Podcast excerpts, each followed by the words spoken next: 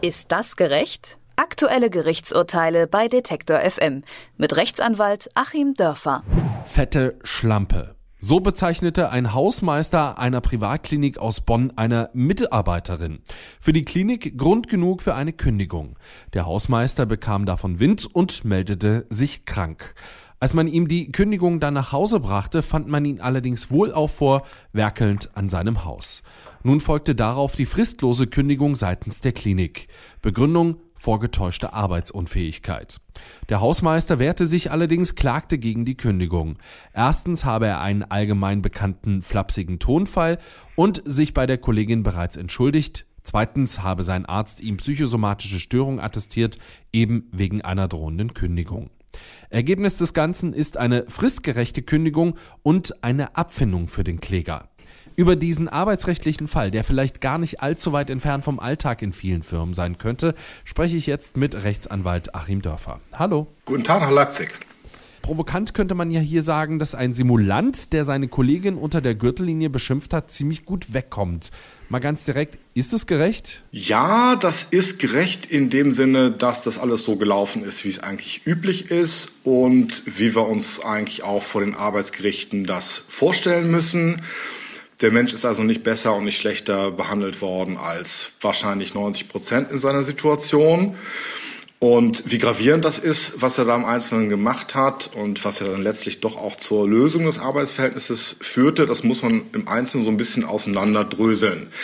Fangen wir mal mit der fetten Schlampe an. Ähm, das geht mir schon schwer über die Lippen, weil man ja sowas eigentlich als wohlerzogener Mensch und am Arbeitsplatz schon gar nicht sagt und äh, schon gar nicht auch in einer flapsigen Weise, ja, aus heiterem Himmel. Es ist ja was anderes, wenn man sich Beleidigungen am Arbeitsplatz an den Kopf wirft, wenn so ein Wort das andere gibt. Aber so einseitig das mal im Vorbeigehen zu sagen, ist schon ziemlich heftig. Der Hausmeister hat sich hier darauf rausgeredet, die Kollegin hätte ja tatsächlich zugenommen. Jetzt kann man das vielleicht einem Kollegen mitteilen, auch wenn das nicht besonders nett ist. Und dann reicht's aber auch. Man kann ja vielleicht sagen, in letzter Zeit hat dir das Essen gut geschmeckt. Das wäre sicher etwas, was noch nicht zu einer fristlosen Kündigung führen müsste. Wenn das in der Vergangenheit auch so gelaufen ist, es herrscht ja auch ein anderer Ton dort, oftmals, wo hart handwerklich gearbeitet wird. Also man kann sich schon vorstellen, dass ein Hausmeister vielleicht mal so redet.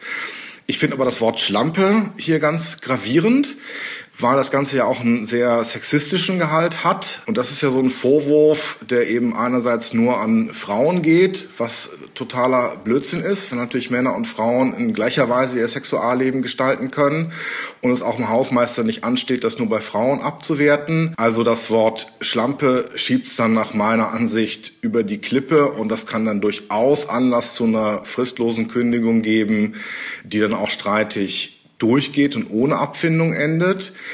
Jetzt kommen wir mal zum zweiten Punkt, dass äh, der Mensch hier in seinem Haus repariert hat, während er eigentlich ja dafür bezahlt wurde, die Privatklinik zu reparieren. Da ist es in der Tat so, wenn der Arzt arbeitsunfähig schreibt, und das hat das Gericht dann eben auch betont, dass diese Frage eigentlich noch zu klären sei, wenn der arbeitsunfähig schreibt, der Arzt, dann ist man eben für die spezielle Arbeit, die man machen muss, nicht in der Lage, sie auszuüben. Das heißt ja aber nicht, dass man jetzt jegliche Tätigkeiten nicht ausüben könnte. Ich kann also durchaus, wenn ich gerade aus psychischen Gründen zum Beispiel oder wegen einer Armverletzung als jemand, der am Rechner arbeiten muss, krankgeschrieben bin, dann bleibt es mir natürlich völlig unbenommen, in die Disco zu gehen und da bis in die Puppen durchzufeiern, weil ich eben das ärztlicherseits noch kann.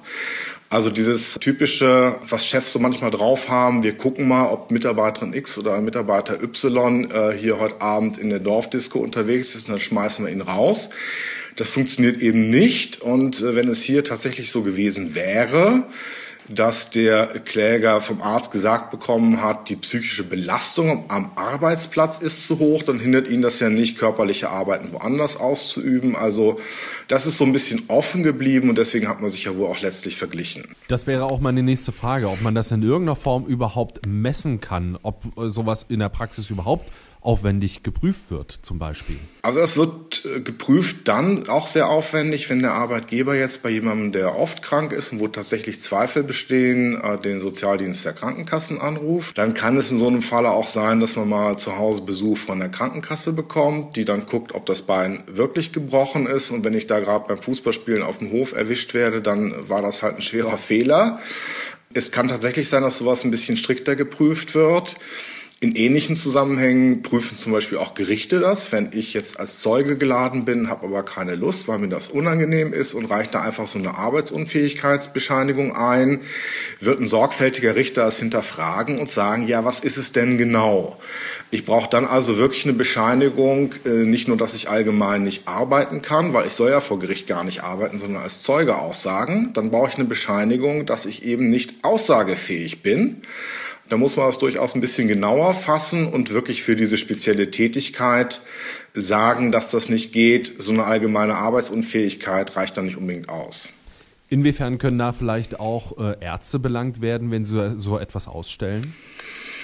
Ja, das ist immer in der Frage und auch eine berechtigte Frage, die in der Praxis durchaus eine Rolle spielt. Wenn man sich so mit Ärzten im Bekanntenkreis unterhält, dann machen die das ja nicht unbedingt alle immer gerne. Also rein Formal gesehen, auch wenn es in der Praxis eigentlich nicht verfolgt wird, ist das natürlich dann eine Beihilfe zum Betrug, wenn ich jemanden krank schreibe, der nicht krank ist.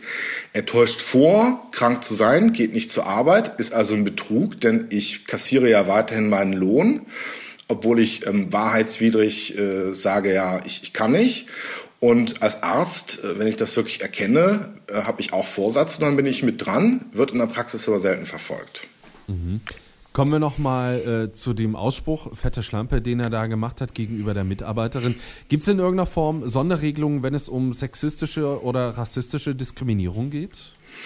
Also gesetzliche Sonderregelungen gibt es nicht, aber die Rechtsprechung nimmt das schon ernst.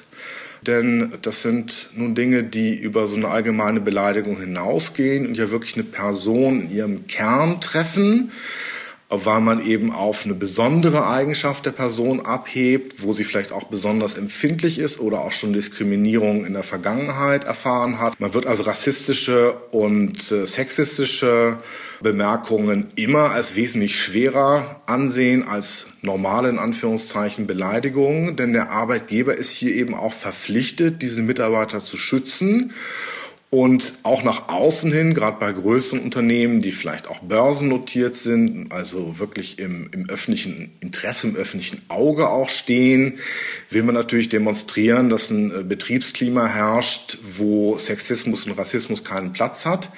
Und deswegen hat ja hier wohl auch das Gericht dann die Parteien zu einem Vergleich gedrängt. Und vielleicht muss man das für die Zuhörer auch nochmal sagen.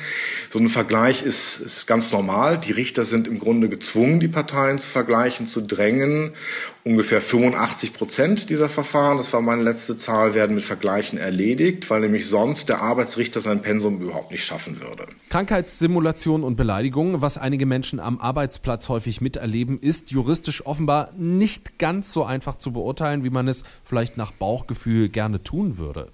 Achim Dörfer hat für uns einen Einblick in die juristische Perspektive auf solche Probleme geworfen. Vielen Dank. Ich danke Ihnen. Ist das gerecht? Aktuelle Gerichtsurteile bei Detektor FM mit Rechtsanwalt Achim Dörfer.